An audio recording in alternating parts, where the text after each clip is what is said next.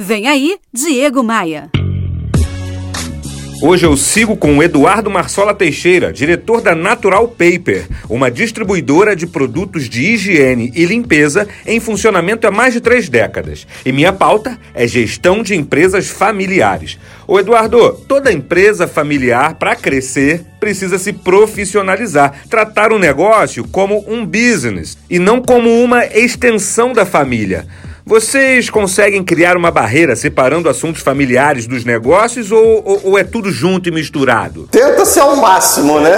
Mas em certos momentos a conversa vem, né? Pode por muito momento falar de outras coisas, mas sempre, sempre. vai cair naquilo ali. A gente já criou uma barreira, é o seguinte, já tempos atrás a conversa era contínua dentro de um almoço. Hoje a gente, peraí, não, não é assim. Se a gente ficar vivendo assim, a gente sofre muito, claro. fica aquela coisa e você não descontrai ali, às vezes você está com filhos, né, que são crianças e não estão ainda naquilo ali, oh, porque assunto é esse? Então, Tem que ter a separação. Depois que a gente passou a separar um pouco, fala, mas fala menos, né?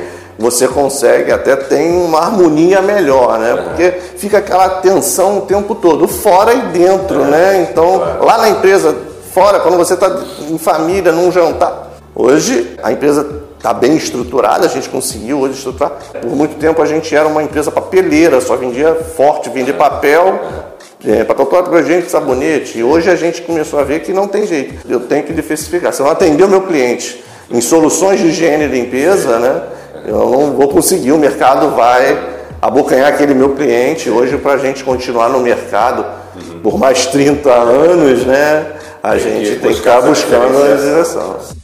Continue assistindo esse papo com Eduardo lá no meu site diegomaia.com.br. Bora voar?